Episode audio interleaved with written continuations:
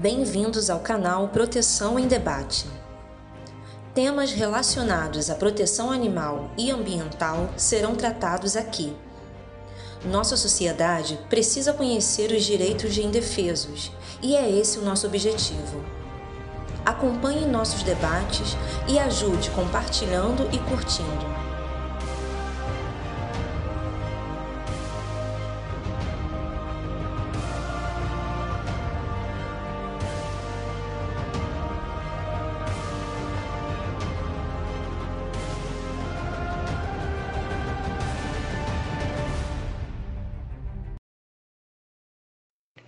Gostaria de agradecer e dar as boas-vindas ao nosso convidado, Frank Alarcon.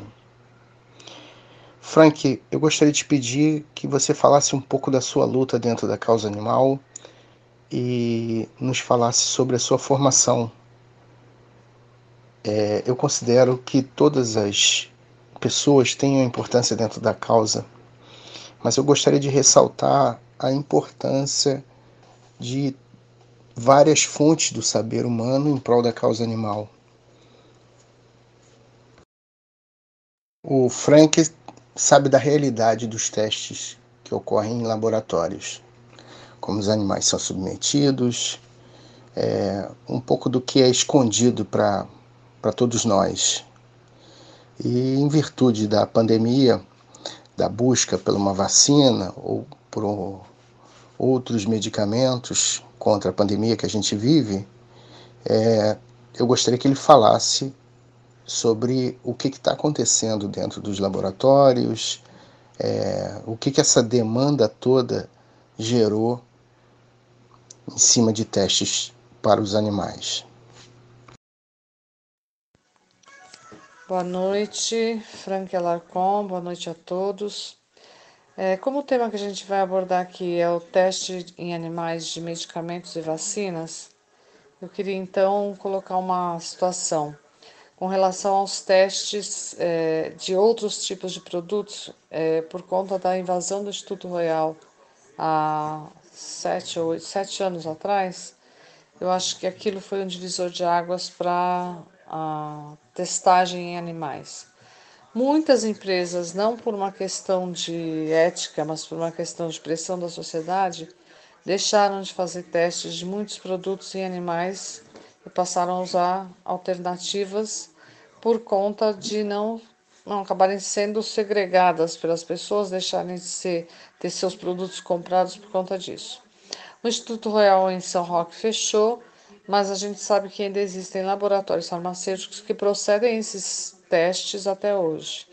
Então, o que, que minha pergunta é, é: existe alguma chance de, num futuro próximo, a gente vislumbrar alguma coisa é, com relação a isso, a não se usar mais animais em testes para medicamentos e vacinas? O que, que, que vocês acham? Bom dia a todos, aqui quem fala é Frank Alarcon. Eu queria, antes de mais nada, me desculpar pela demora em responder é, as colocações desse grupo. A minha agenda tem sido bastante complicada nos últimos dias e, para completar, o meu computador acabou tendo um problema sério. E eu, sem computador, sou uma pessoa nua. Então, antes de mais nada, é, eu quero que vocês desconsiderem esse primeiro áudio eu sei que vocês vão publicar isso depois, mas eu estou fazendo um áudio aqui de desculpas e de apresentação. E encerrando esse áudio, justificativa, na verdade. E encerrando esse áudio, eu começo a responder os comentários que vocês me colocaram. E assim a gente vai interagindo sempre no meio dessa correria. É, Para todos os efeitos, saibam que eu estou respondendo isso enquanto eu dirijo, enquanto eu estou na estrada. Estou falando pelo fone de ouvido e eu espero que o som esteja chegando em boa qualidade, ok? Então no próximo áudio eu começo.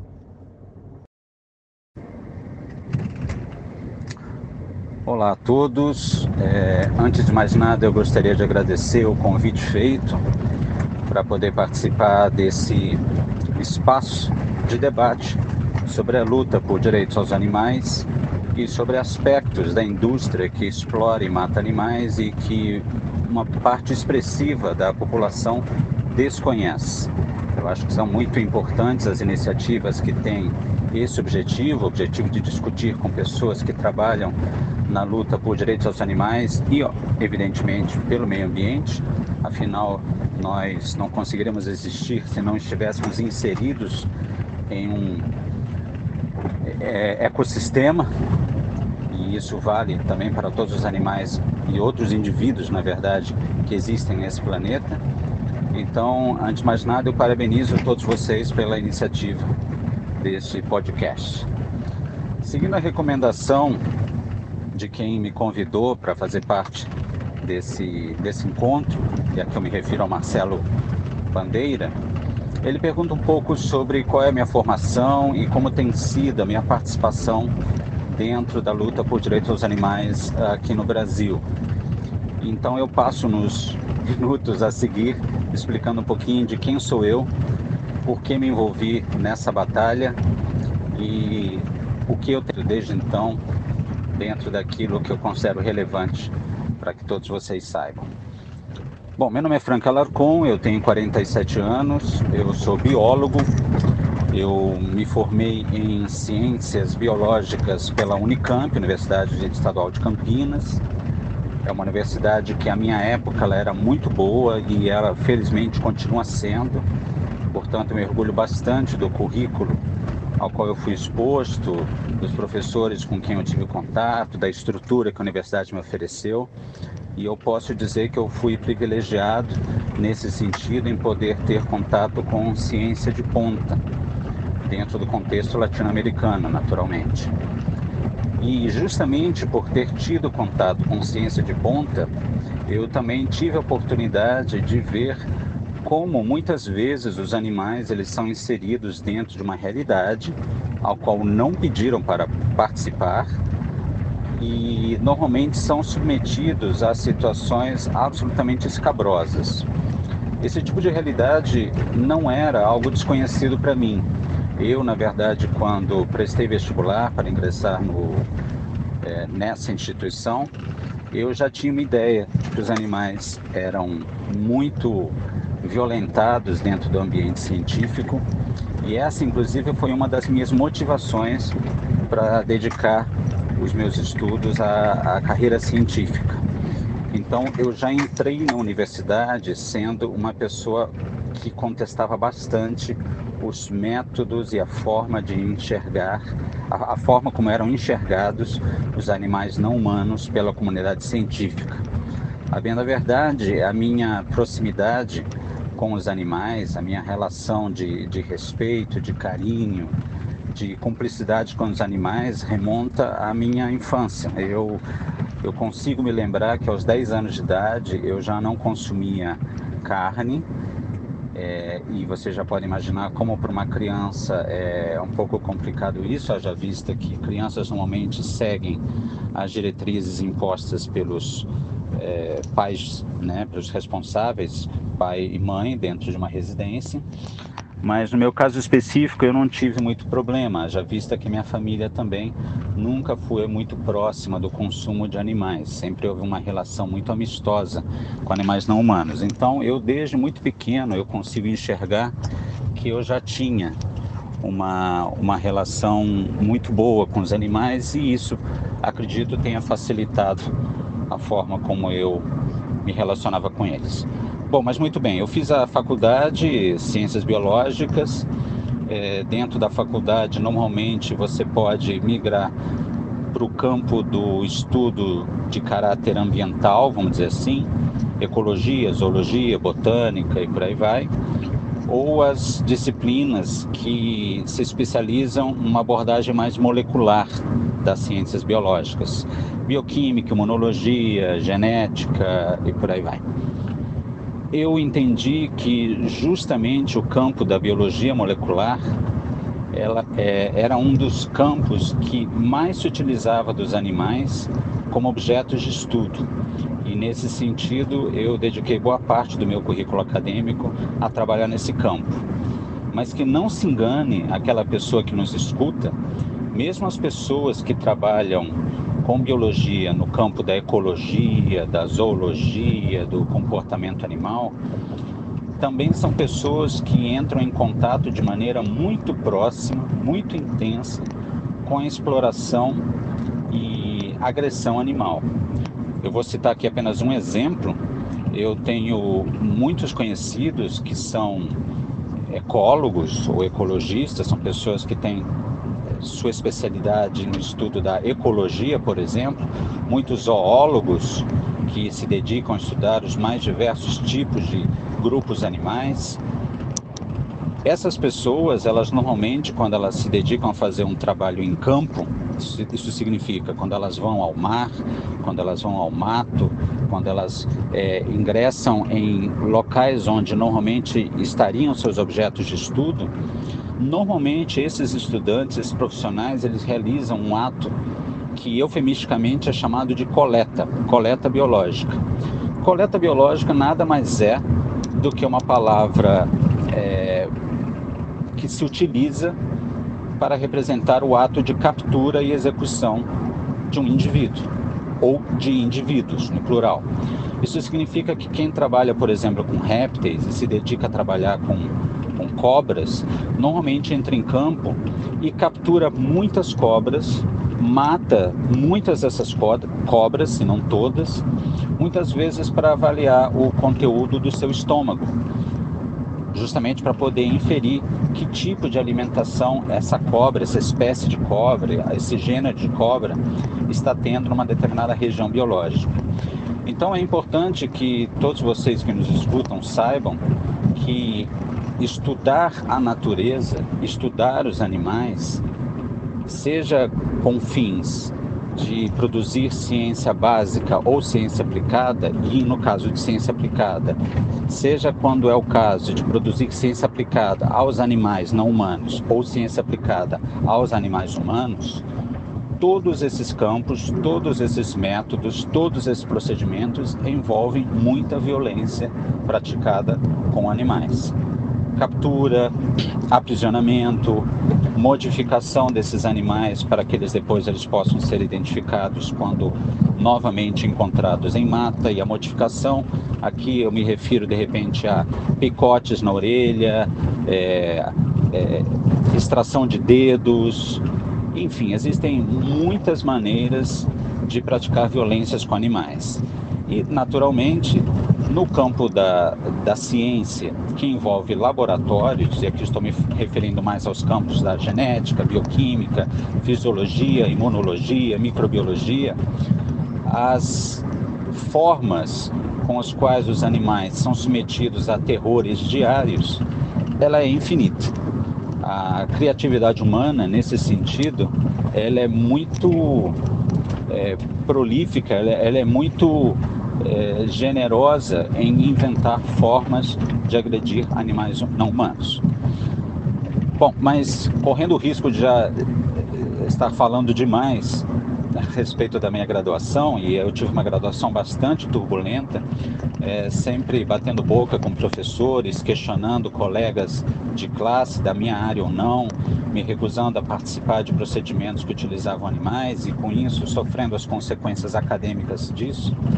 Eu posteriormente eu me formei, é, continuei no campo da ciência. Eu sou um cientista por definição, eu sou um profissional da ciência e me dediquei a, a realizar uma série de, de trabalhos no campo da físico-química. E aqui no campo da físico-química, especificamente na elucidação da estrutura tridimensional de proteínas que é um subcampo bastante é, sofisticado da biologia molecular, que tem como objetivo entender como funcionam as proteínas e qual é o formato dessas proteínas e como isso afeta o seu funcionamento dentro é, das relações biológicas. Eu trabalhei especificamente no desenvolvimento de uma vacina, na compreensão de uma proteína que tinha objetivo de servir como vacina é, no combate a uma doença que afeta seres humanos chamada esquistossomose, a famosa barriga d'água. Ela é causada por um protozoário.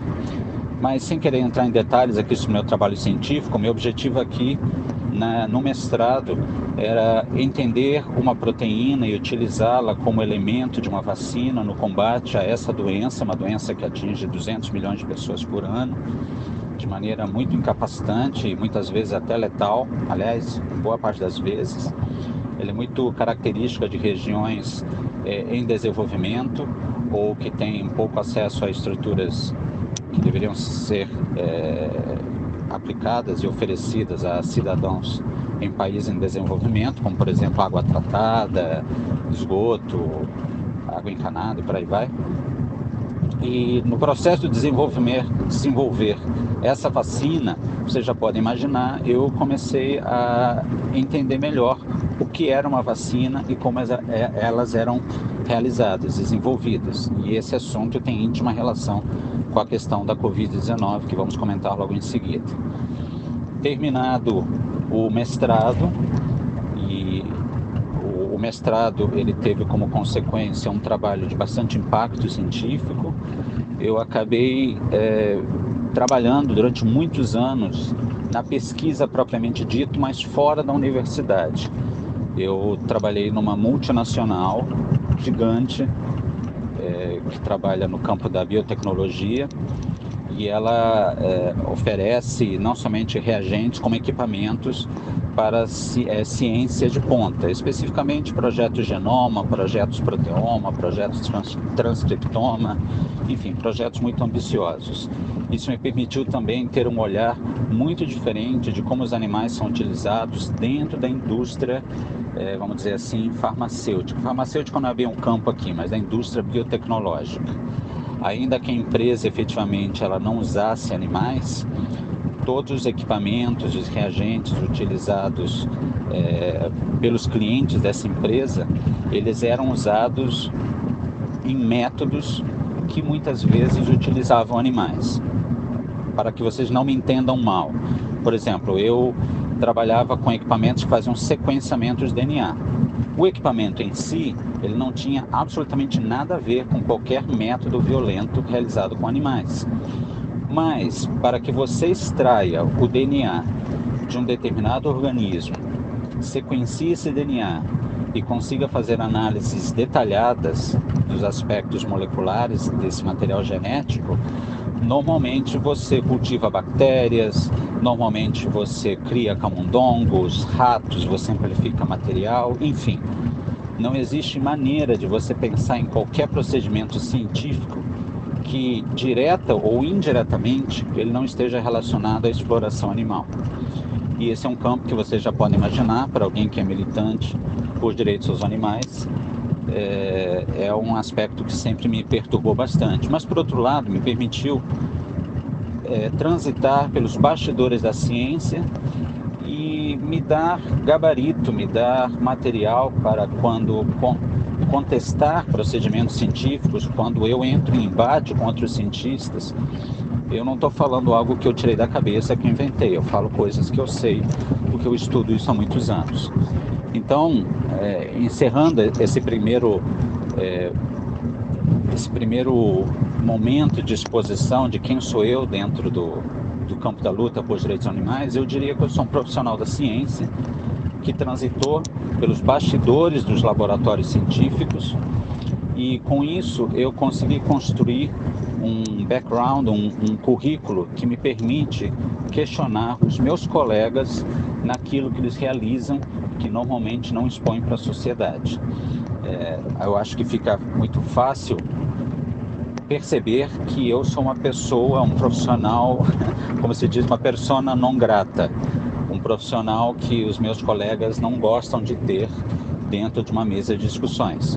Porque uma coisa é o cientista conversar com a sociedade civil, com o público leigo, outra coisa é um cientista conversar com outro cientista. Então, é, apenas falando um pouquinho da minha formação acadêmica, eu já não sou tão jovem assim, eu poderia dizer que eu estou há bastante tempo na estrada lidando com ciência e tendo esse olhar de, de luta por direitos aos animais e de retirá-los e por, de retirá-los dessa situação de escravidão, tortura e morte. Bom, dando prosseguimento à pergunta que me foi feita sobre como está hoje a situação dos animais diante desse quadro pandêmico que enfrentamos agora no ano de 2020, relativo à Covid-19 e o vírus que a causa, que é um coronavírus, denominado SARS-CoV-2. As pessoas normalmente confundem o nome da doença com o nome do vírus e é importante esclarecer quando cada um deve ser utilizado. É, eu diria que a situação dos animais, como vocês já podem imaginar, nunca foi boa e continua ruim. Eu poderia dizer até que ela está pior.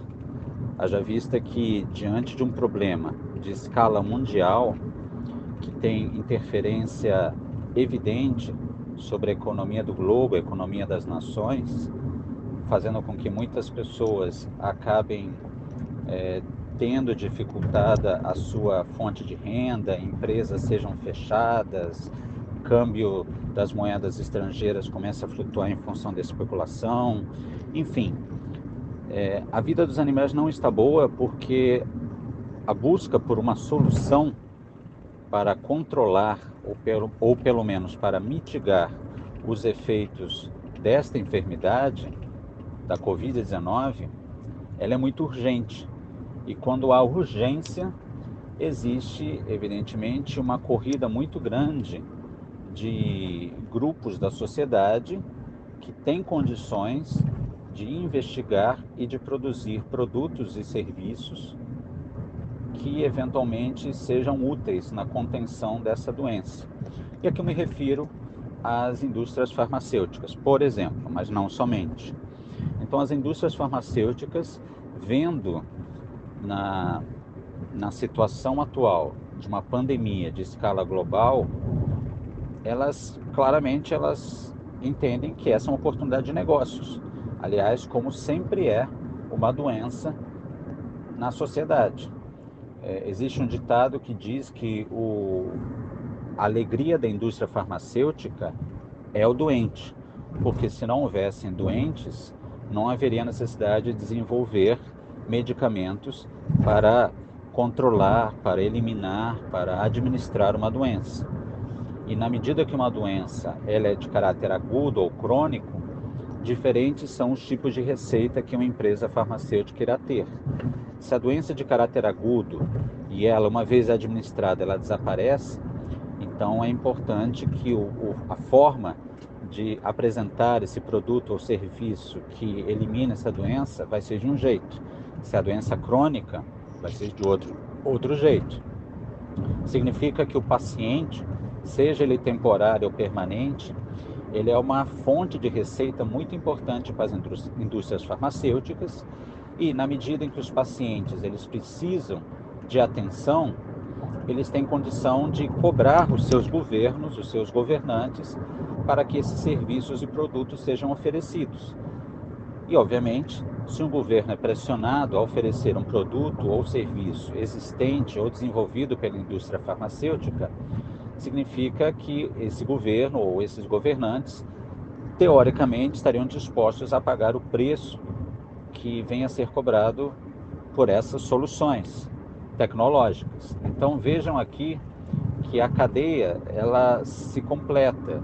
Alguém produz uma solução, a pessoa que precisa de uma solução, ela pressiona o tomador de decisão para a aquisição dessa solução e o tomador de decisão, que também é afetado pelo problema, acaba se tornando de uma certa maneira refém, talvez refém não seja a palavra mais correta, mas ele acaba se tornando uma pessoa responsável por oferecer à população algo que existe e que supostamente apresenta uma solução.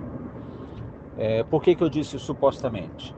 Porque no desenvolvimento de um fármaco que tenha como é, agente de ação, como objeto de ação, um animal humano, é preciso que esse fármaco ele seja investigado, ele seja testado de uma maneira muito profunda, de uma maneira muito é, expandida sobre aquele seu objeto de estudo. Isto é, se nós temos um remédio para humanos, é importante que ele funcione em seres humanos. Acontece que o processo de desenvolvimento de fármacos é um processo que é já há muito tempo iniciado é, em suas pesquisas e desenvolvimento sobre animais não humanos.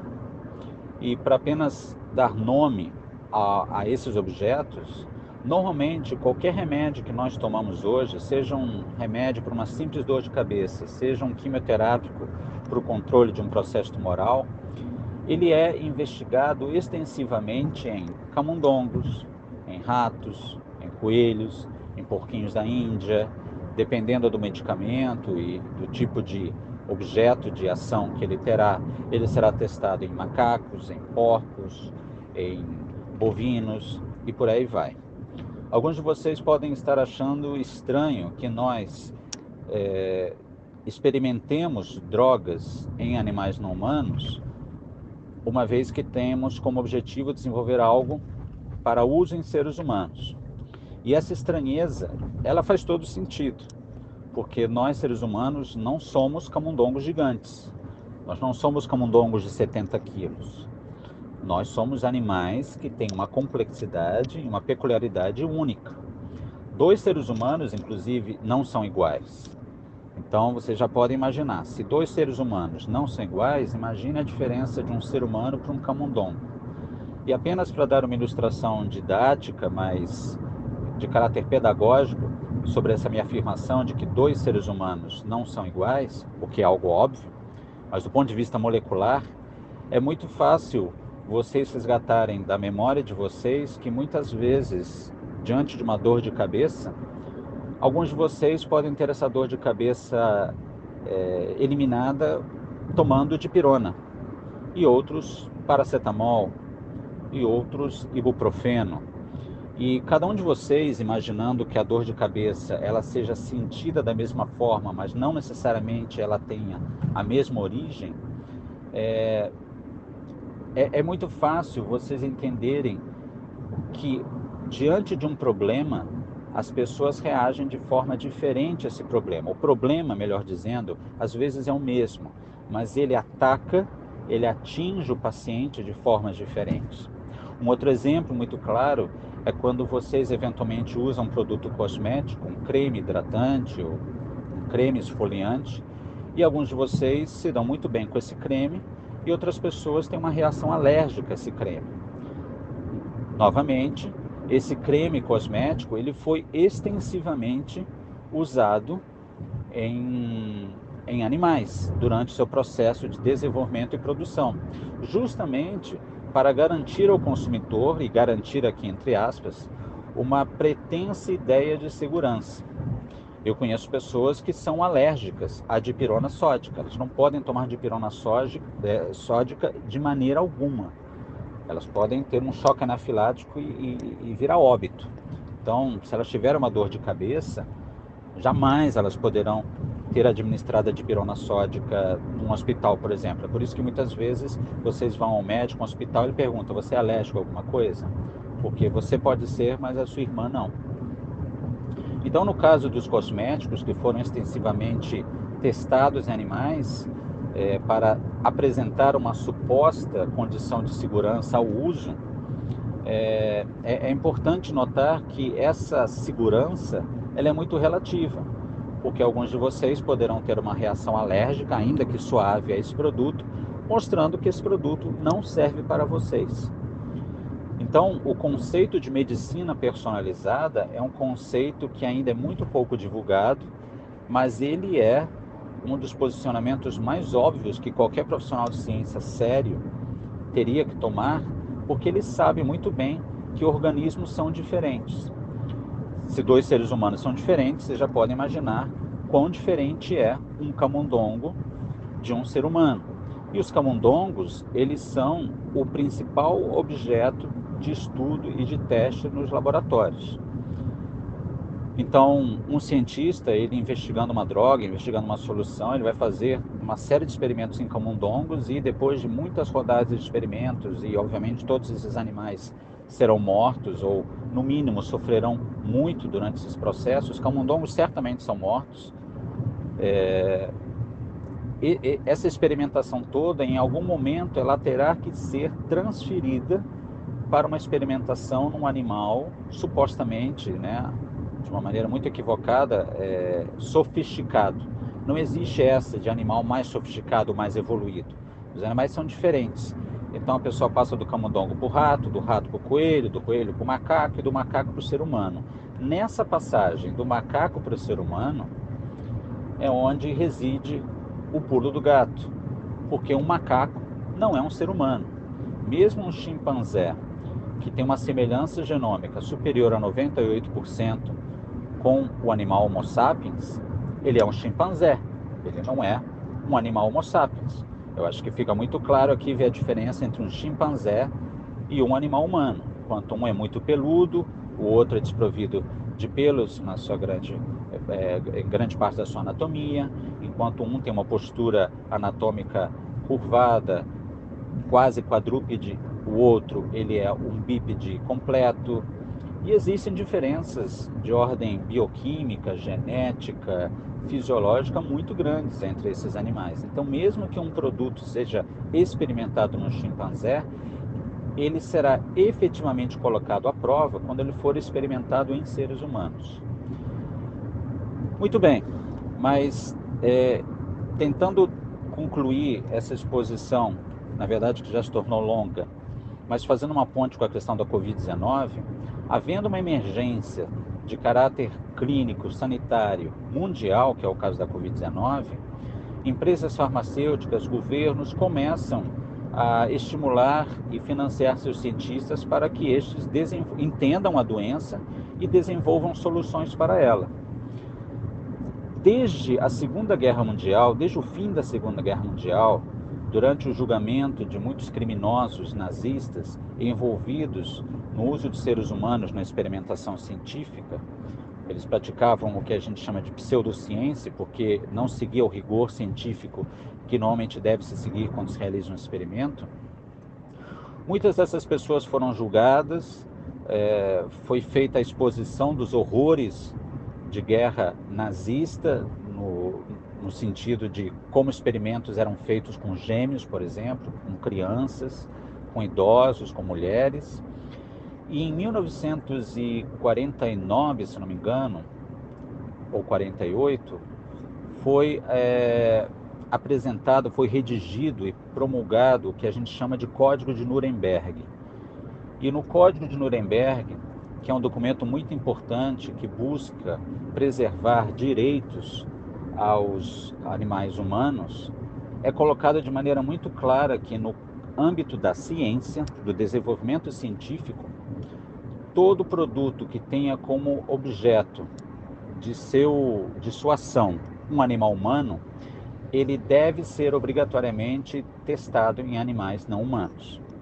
Então percebam que os cientistas eles têm documentalmente um instrumento que lhes autoriza a utilizar invenções, fármacos, drogas, vacinas, o que, o que quer que seja, em animais humanos, como maneira de atestar uma eventual segurança no seu uso em seres humanos. É claro que antes do Código de Nuremberg, é, no final da década de 40, já se utilizavam animais em experimentações. Só que a partir desse momento estava chancelada através de um documento de caráter humanitário muito importante, o uso de animais na experimentação científica. Então, hoje, nenhum cientista pode ser acusado de estar cometendo uma barbaridade, haja vista que um documento desse porte lhes autoriza a utilizar animais. E é o que se espera dentro da comunidade científica. Animais são utilizados aos milhões todo ano em vários países do mundo talvez na sua totalidade, em alguns em maior número, em outros em menor número. Haja vista que o potencial de desenvolvimento científico não é igual entre um país como, por exemplo, é, as Ilhas Maurício e um país como a Inglaterra. E o número desses animais, a espécie é, de animais que as espécies de animais que são utilizadas, os procedimentos nos quais eles são envolvidos e por aí vai, são sempre informações muito sigilosas, informações que não vêm a público e que normalmente os governos e as instituições públicas ou privadas mantêm sempre fechadas a quatro chaves. Dessa maneira, dos diversos universos onde animais são explorados pelo ser humano, os animais explorados dentro do universo científico é, são daqueles que têm menor transparência na divulgação dos horrores a que eles são expostos. É por isso que uma pessoa como eu, por exemplo, e eu sou uma de várias, que se dispõe a contar o que acontece dentro do campo da ciência, na busca de soluções, e a situação agora da Covid-19 ela é muito emblemática nesse sentido, porque animais estão sendo mortos numa quantidade gigantesca, é, muito rápida, intensa, com o objetivo de salvar vidas. E veja, aqui existe um dilema filosófico que a gente pode a, abordar posteriormente. É, esses animais, eles não têm ninguém que os proteja. Tirando os ativistas, tirando as pessoas que se dedicam a estudar o assunto e lutar por eles, é muito improvável que vocês vejam a sociedade civil se colocando contra o uso de animais na busca de soluções, ainda mais num quadro pandêmico de, é, de escala global, daí o nome pandemia, como que estamos vivendo hoje. Então, resumindo essa longa digressão numa simples frase, os animais estão sofrendo hoje mais do que sofriam antes, pela quantidade de procedimentos que estão sendo aplicados a eles em função da urgência sanitária enfrentada pela espécie humana agora no ano de 2020. É, Frank, você foi muito didático esclarecedor.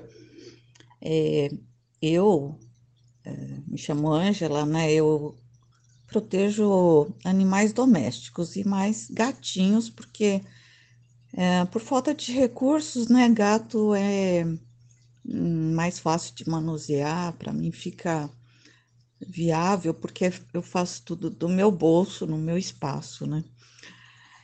E então eu tenho assim muita piedade compaixão por animais e realmente é horroroso.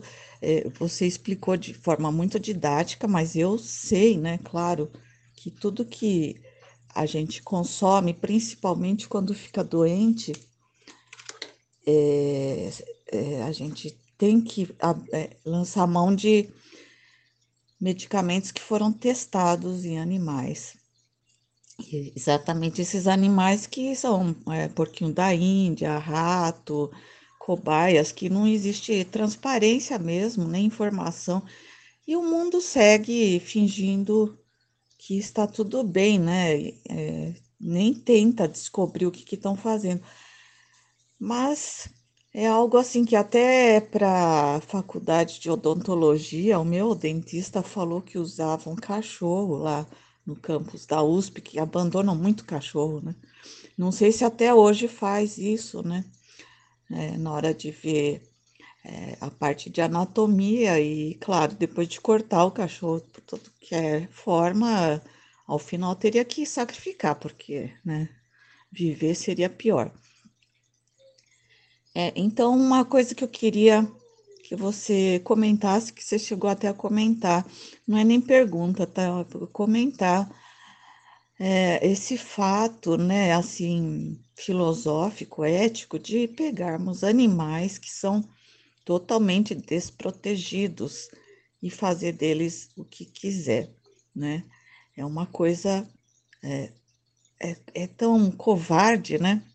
Mas ao mesmo tempo é hipócrita se eu falar, bom, eu não vou tomar vacina porque testaram em animais, né? Aí eu viro uma antivacina é, ridícula. Eu tive filho, né? Eu fiz toda, toda a programação de vacina com a minha filha para ela não pegar esses vírus que dá para se evitar, né?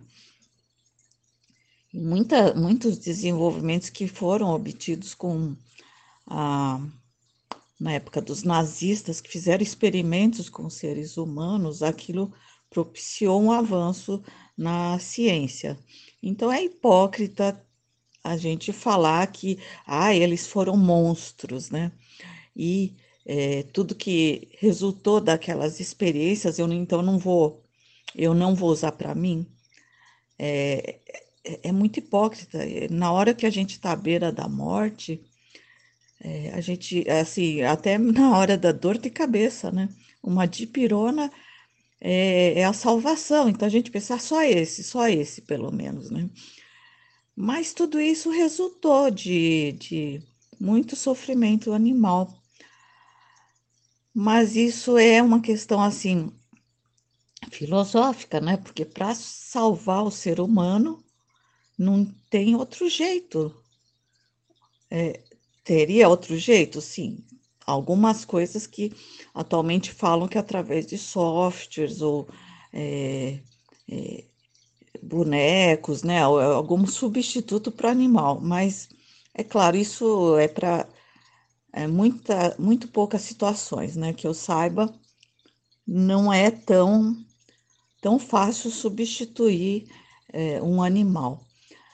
Então, eu queria que você fizesse um, um comentário sobre esse aspecto ético, filosófico e como resolver porque o ser humano precisa de vacinas, precisa de remédios, de técnicas é, de medicina, produtos de limpeza, né?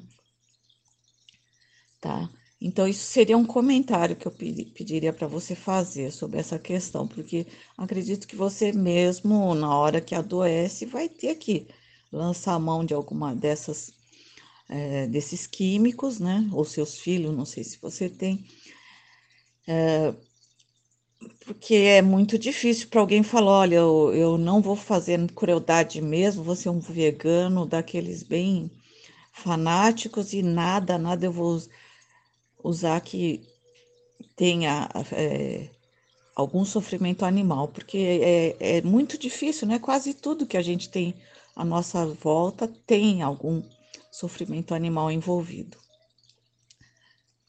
E um segundo ponto que eu queria que você comentasse é aí uma pergunta, né? Se existe alguma coisa que não é, envolveu o animal, não houve, que eu acho esquisito, né? Não sei, mas sem, sem experimentar, sem que não houve um experimento em animais que seria é, homeopatia, é, tratamento com ervas, né? Esses tratamentos que falam que são naturais se eles realmente é, não foram experimentados em animais de nenhum tipo, tá? Então, esse seria o segundo ponto, essa seria uma pergunta mesmo, né? Então, a primeira seria você comentar sobre esse dilema ético-filosófico de é, salvar o ser humano tendo que utilizar animais é, no sofrimento.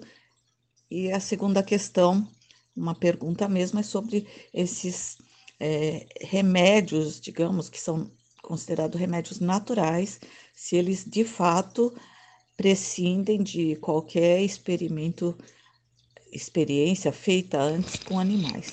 Dentro do comentário que você fez, Frank, sobre a cadeia de, de produção na busca da, da solução do problema da pandemia, é, eu diria que a demanda que a sociedade produz e essa, essa demanda ela vem se ampliando também pela demanda da mídia por notícias, a, a mídia amplifica essa demanda e, e isso, isso traz o, o, transforma o elo perfeito. Né?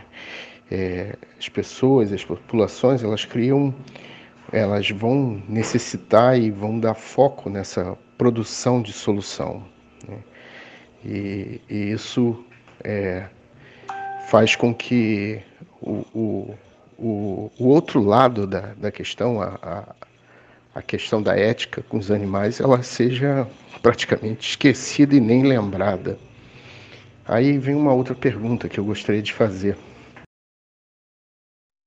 Eu gostaria de saber se no campo científico, e, ou, seja no acadêmico, ou seja no âmbito comercial ou industrial, que forma são feitos controles dessa, dessa da ética e da, da até mesmo os controles legais para o que, que ocorre contra os animais. Como é feito isso?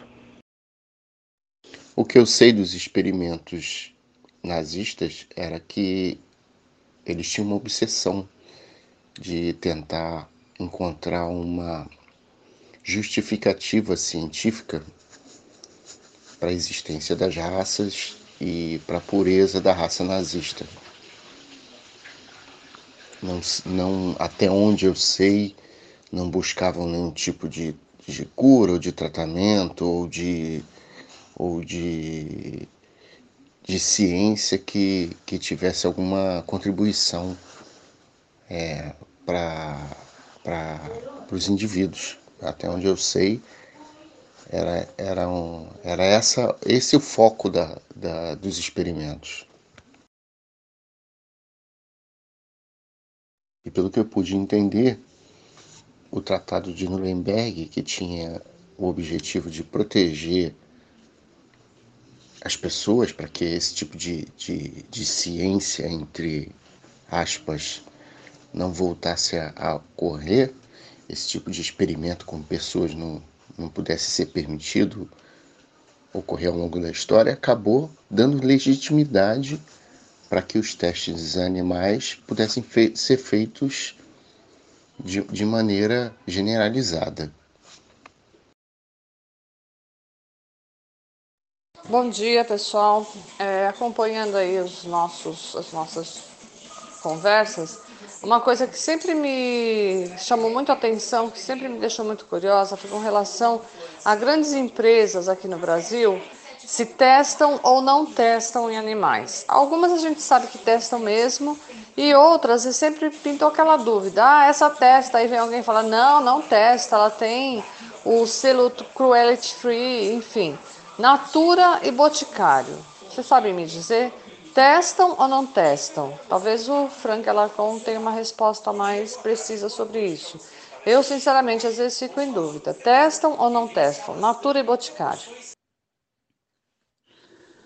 O resgate de animais ocorrido em 18 de outubro de 2013, nas instalações do que hoje conhecemos como Instituto Royal, realmente foi um evento paradigmático, um, um marco histórico dentro da luta por direitos aos animais no Brasil. Não que ele não tivesse ocorrido antes, muito pelo contrário, ele sempre ocorreu, mas pela dimensão midiática, pelo debate que foi colocado junto à sociedade civil o resgate de animais do Instituto Royal foi sim muito importante.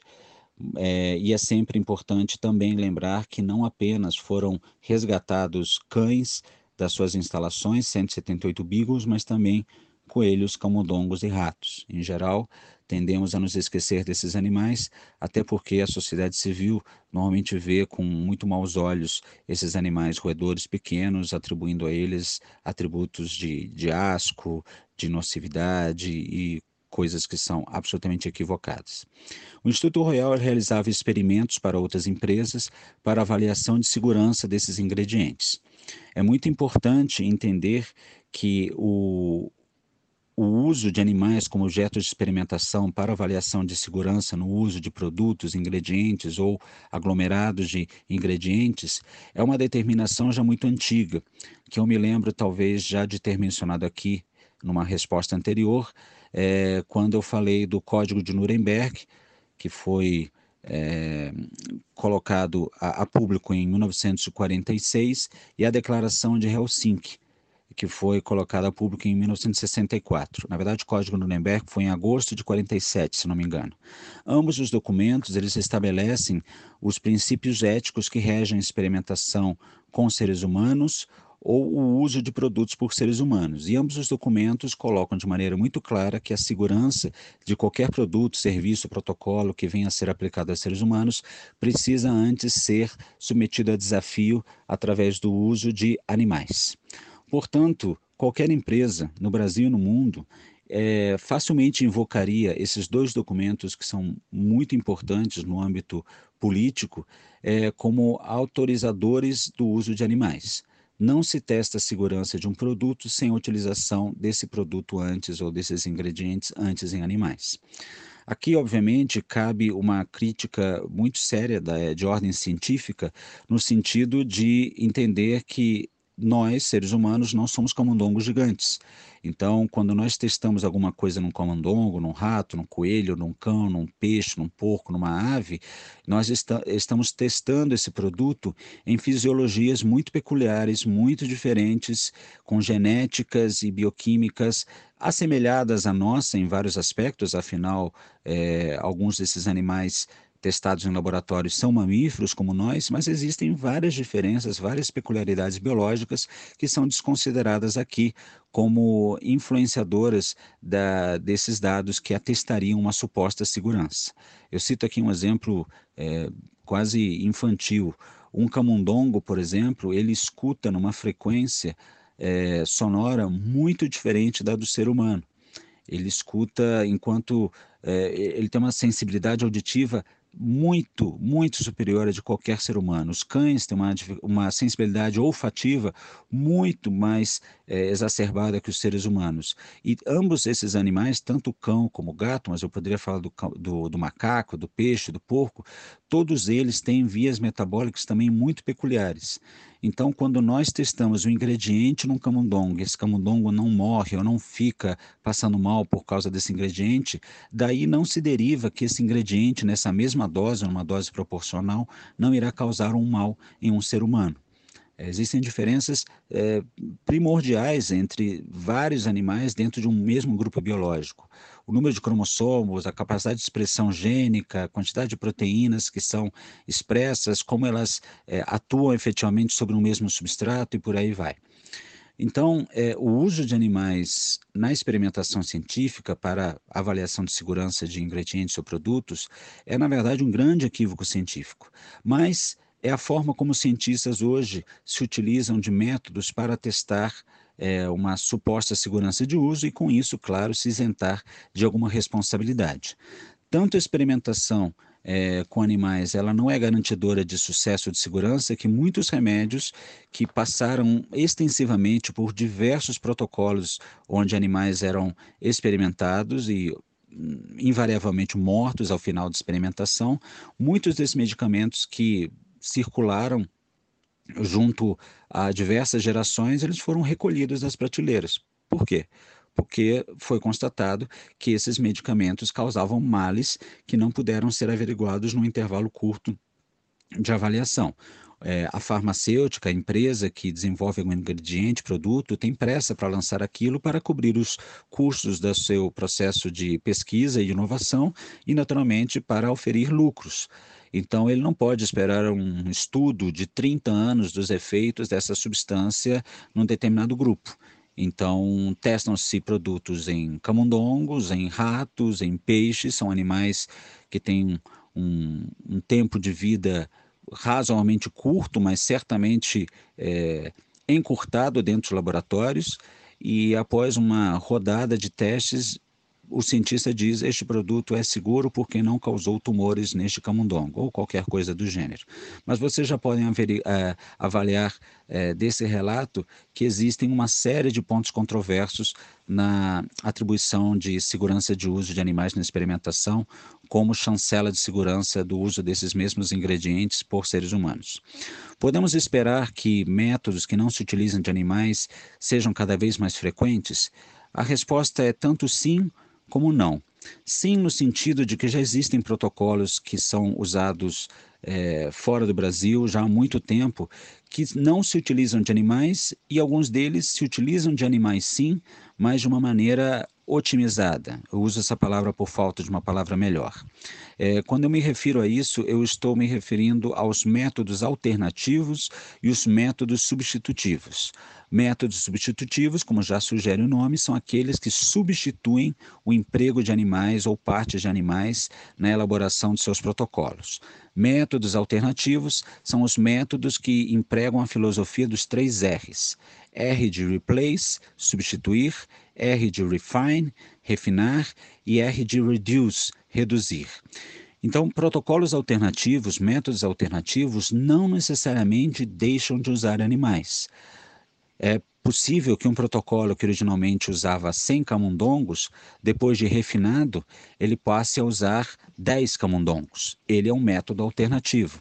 É possível que um protocolo que antes usava um coelho e a sensibilização de seus olhos a um determinado produto, um coelho vivo, naturalmente eh, eu me refiro a isso, ele passe a usar córnea de bovinos é, extraídos, obtidos da indústria frigorífica. Então vejam, aqui deixamos de usar um animal vivo para usar um animal morto, parte de um animal morto que adveio, adveio de uma outra indústria que explora animais. Definitivamente, é, em algum sobre alguns aspectos é melhor do que usar um, um, coelho vivo, mas nós continuamos utilizando partes de um animal que é, é vítima de uma outra indústria exploratória. Então, esse também seria um método alternativo.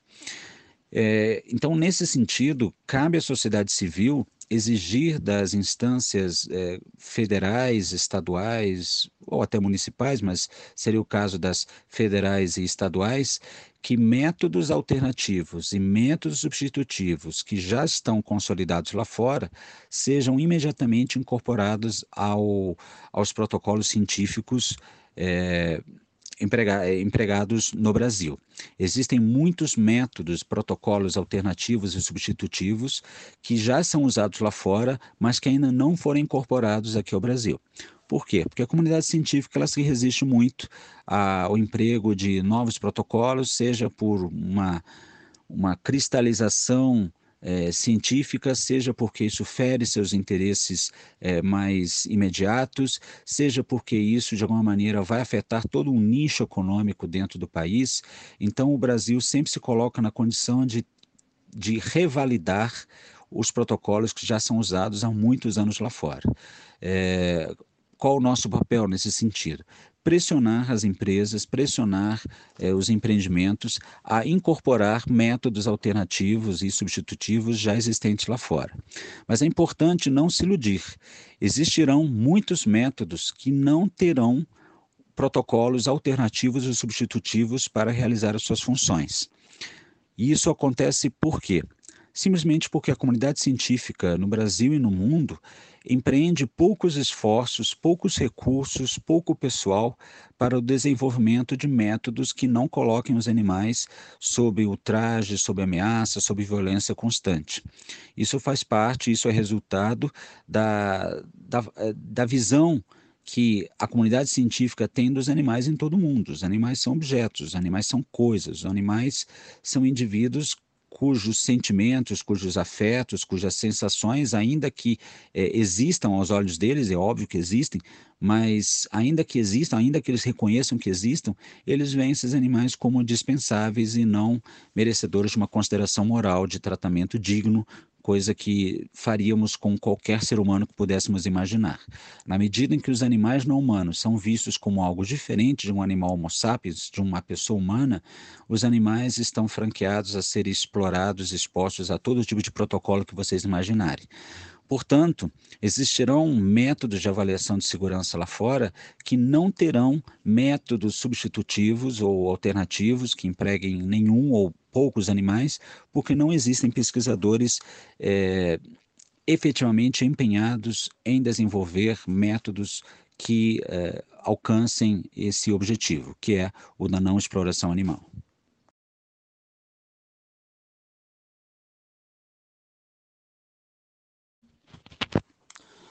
Muitos experimentos realizados durante o período nazista por pessoas que integravam o, o aparato do Terceiro Reich, eles tinham pretensão científica, sim. E muitos desses experimentos, que são cientificamente muito controversos, no sentido de que não havia um controle real é, da experimentação, os dados são muito fracos, não foram feitas as repetições necessárias, enfim, existe toda uma maneira de você realizar um experimento científico. Os experimentos científicos praticados com humanos, eles geraram resultados que, na maior parte das vezes, eles são é, de baixa qualidade científica, mas não todos. Existem alguns índices, principalmente aqueles relacionados à hipotermia, que foram sim utilizados e extrapolados para campos é, para além da Segunda Guerra Mundial.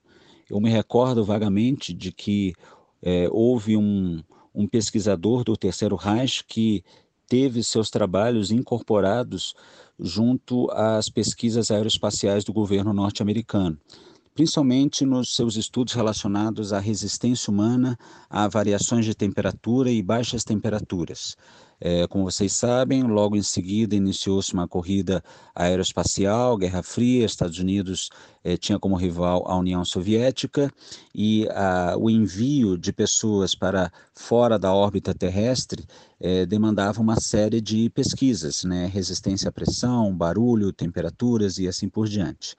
É, estudos de hipotermia que tiveram dados recolhidos de experimentações absolutamente controversas realizadas durante o período é, da, da, expansão nazista foram utilizados em algum grau por, é, por outras nações, por outros grupos de pesquisa, e nesse sentido é, é, absolutamente razoável que a sociedade se questione até que ponto é razoável usar humanos em experimentação para fins humanos. Da mesma forma que nós usamos animais não humanos para fins de interesse humano, quando humanos se prestam a, a, servir como objetos de experimentação, nós temos uma situação. Quando os seres humanos eles são obrigados a servirem de objeto de experimentação, temos outra ação moralmente muito diferente. Agora, recentemente, em função da pandemia da Covid-19, eh, foi feita uma proposta pública de abertura de alguns processos de pesquisa, é, convocando voluntários, pessoas que se voluntariavam a serem infectadas pelo vírus que causa a Covid-19, no sentido de desenvolver é, protocolos de terapêutica mais eficiente. É, foi um projeto que recebeu cerca de 3 mil inscrições de aproximadamente 52 países. É, o nome do projeto, se não me engano, o título em inglês é One Day Sooner um dia mais cedo ou um dia menos, em tradução livre, no sentido de dizer que se nós pudermos fazer a experimentação que nos é importante diretamente em seres humanos e não em macacos, em camundongos ou qualquer outro animal que é usado rotineiramente na pesquisa científica, nós talvez aceleremos é, a, a, cura é, nós talvez aceleremos o desenvolvimento de uma cura ou terapêutica que mitigue ou anule os problemas causados pela Covid-19. Então, vejam bem, na medida que uma proposta dessa é colocada a público, pessoas se voluntariam. Uma vez que elas sejam efetivamente esclarecidas, existem muitas pessoas que se prestariam a essa situação. É, você oferecer-se como uma cobaia não é de todo absurdo, quando de repente o que está em jogo é um fim maior. Mas aqui estamos falando de alguém devidamente esclarecido, com todo o suporte necessário, com a melhor ciência possível e ao, e ao alcance dele, se voluntariar com esse fim. É, não é muito difícil imaginar que existem diversas outras profissões muito perigosas na nossa sociedade. Um policial no Rio de Janeiro, por exemplo, ele quando ele pensa em prestar concurso, ingressar, ingressar é, as forças de segurança pública, ele está plenamente ciente que ele está ingressando dentro de um ofício que é muito perigoso, muito violento. Mas nem por isso a pessoa deixa de querer ser um policial e, eventualmente, entrar em confronto com pessoas que estão infringindo a lei. É, hoje, no ano de 2020, em pleno século XXI, um médico é uma profissão de risco. Um médico que trabalha na linha de frente de cuidado aos pacientes infectados pelo vírus SARS-CoV-2 que provoca a Covid-19, ele sabe que ele está correndo um imenso risco de vida mesmo que ele utilize toda a paramentação que lhe daria segurança no manejo daqueles pacientes. Então, médicos e enfermeiros hoje estão se prestando a um imenso risco de vida para salvar vidas. Então, não é de todo absurdo pensar que a experimentação com seres humanos também seja possível, uma vez que os atores desse jogo eles sejam devidamente esclarecidos e recompensados e amparados. O que não se pode fazer, nem com humanos, nem com não humanos, é sujeitar alguém à revelia a um protocolo que ele nunca concordaria participar por livre e espontânea vontade. E foi isso que aconteceu, é, apenas para citar um exemplo, durante a experimentação feita com seres humanos é, na Segunda Guerra Mundial. Mas encerrando já este áudio, que já ficou um pouquinho longo, é, dados dessa ciência muito precária foram majoritariamente jogados no lixo, mas não na sua integridade um ou outro sim foi aproveitado e nós, hoje, seres humanos do século XXI, é, podemos dizer que de alguma maneira nos beneficiamos de algumas barbaridades que foram cometidas durante a Segunda Guerra Mundial.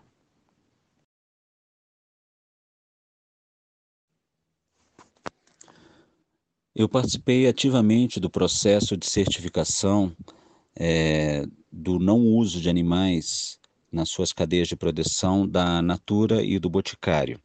Eu, à época, eu integrava uma organização não governamental que luta pelo fim do uso de animais na experimentação científica, que já existe há 200 anos. E ela é conhecida como Cruelty Free International. Ela tinha um outro nome originalmente, o nome dela era BUAVE, que era British Union for Abolition of Vivisection, União Britânica pela Abolição da Vivissecção.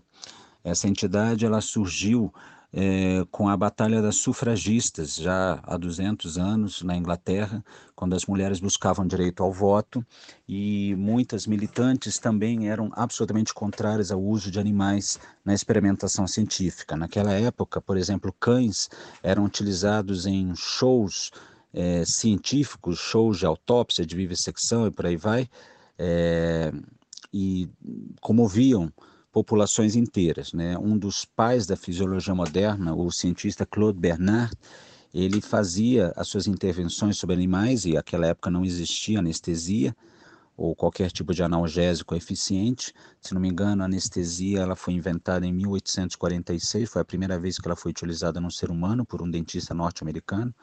Então, naquela época, Claude Bernard fazia é, eventos onde abria os animais e mostrava o funcionamento do coração, do intestino, do estômago e, e fazia cortes, enfim, tudo aquilo sem anestesia sobre os animais e aquilo movimentava uma audiência gigantesca. A esposa do Claude Bernard foi uma dessas grandes militantes que se opôs a esse tipo de prática, tanto que depois eles até se separaram. Esse tipo de pensamento acabou contaminando a Europa daquele, daquela época, então o movimento de é, de conquista de direitos civis às mulheres também estava andando em paralelo com o movimento de luta por direitos aos animais. Eu fiz todo esse preâmbulo para dizer que essa ONG, a Cruelty Free International, que foi ela que conseguiu o fim do uso de animais em testes cosméticos na União Europeia em 2013, ela, uma vez que ela conseguiu isso lá, depois de uma batalha de mais de 20 anos, não foi fácil, ela começou a expandir esse trabalho para outros lugares do planeta. O Brasil foi um deles, tanto que em 2013 eu estive pessoalmente envolvido na apresentação de um projeto de lei no âmbito federal para o fim do uso de animais em testes cosméticos. É, essa é uma outra história que depois nós podemos abordar aqui em algum momento, mas em função disso, algumas empresas começaram a ver que era mais do que o momento delas efetivamente abandonarem o uso de animais é, no âmbito dos testes dos ingredientes que eles utilizavam. A Cruelty Free International é uma das únicas entidades no mundo que ela só concede uma certificação para a empresa mediante uma auditoria. Enquanto várias outras entidades elas têm outros, outras formas de averiguar ou de obter um compromisso da empresa de que ela não usa animais no teste dos seus ingredientes, a Cruelty Free International, o que ela faz, ela submete toda a cadeia de produção da empresa a uma auditoria independente que vai fazer toda a pesquisa dos papéis e das cadeias de produção dos ingredientes utilizados por empresas como essas. Aqui a gente está falando de empresas que às vezes usam 4 mil ingredientes de matéria-prima. Então, elas precisam ter certeza de que a empresa A, que fornece 20 ingredientes, ela não testa os, esses ingredientes que ela compra em animais e assim por diante. Então, não é um processo rápido, não é um processo fácil. Muitas vezes, a empresa que fornece um determinado ingrediente é uma empresa que fornece o um ingrediente para várias outras indústrias é, uma indústria cosmética ela pode ser utilizada o ingrediente X, que também é utilizado na indústria bélica ou na indústria de tintas, indústria, é, tintas metálicas ou qualquer coisa do gênero. Então é uma discussão muito elaborada, muito longa, são termos de compromisso que são feitos entre as empresas, os fornecedores, a empresa e a auditoria independente, é, que a ONG acaba é, se utilizando, tem como papel se certificar de que a empresa ela efetivamente abandona o uso de animais é, como objeto de experimentação desses ingredientes e produtos que ela comercializa. Então, o selo é, Bunny, que é o nome desse selo, Coelhinho Saltitante, é um selo que ele é chancelado pela Free International aqui no Brasil, e esse selo foi, depois de muita papelada, muita discussão, muito vai e volta, foi aplicado tanto à Natura como ao Boticário. Para essas empresas era interessante ter esse selo pela idoneidade do selo, pelo ser, por ser um único selo auditado efetivamente é, no mundo inteiro, mas também como uma forma de sinalizar a outros países e a outros mercados o tipo de papel que eles têm na elaboração de seus cosméticos. Então, as empresas não fazem isso apenas por filantropia, elas fazem isso porque elas abrem novos mercados, novos nichos de venda de seus produtos, é, além do seu território original.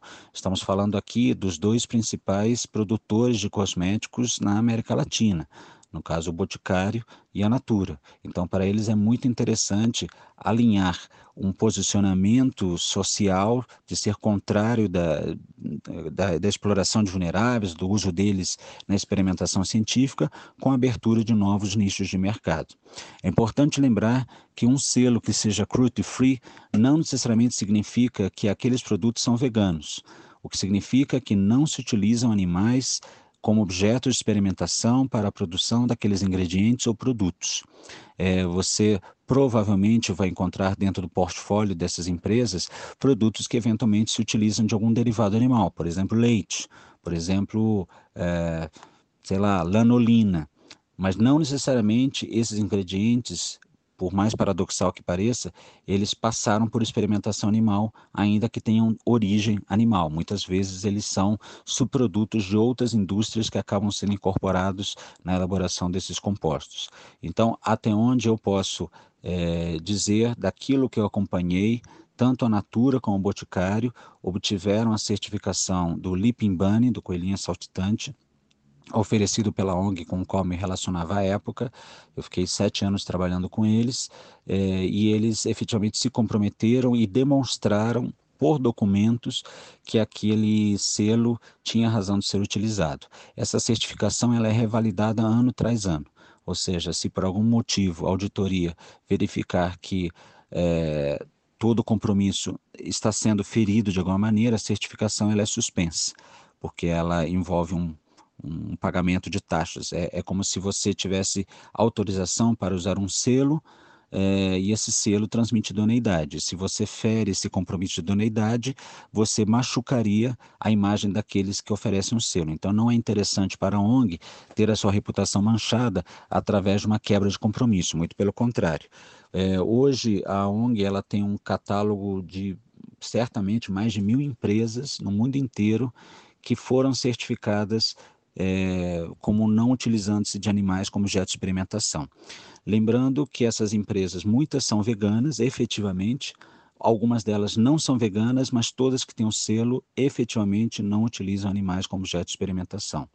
É, o objetivo, claro, é cada vez mostrar ao público consumidor que existem muitas empresas de cosméticos dos mais diferentes tipos que já não têm necessidade de se utilizar de animais para testagem de segurança. Existem muitos ingredientes que já são sabidamente seguros nas mais diferentes composições e que são de uso corrente dentro da indústria cosmética, da indústria cosmética. Então, por que continuar submetendo animais a esse sofrimento desnecessário?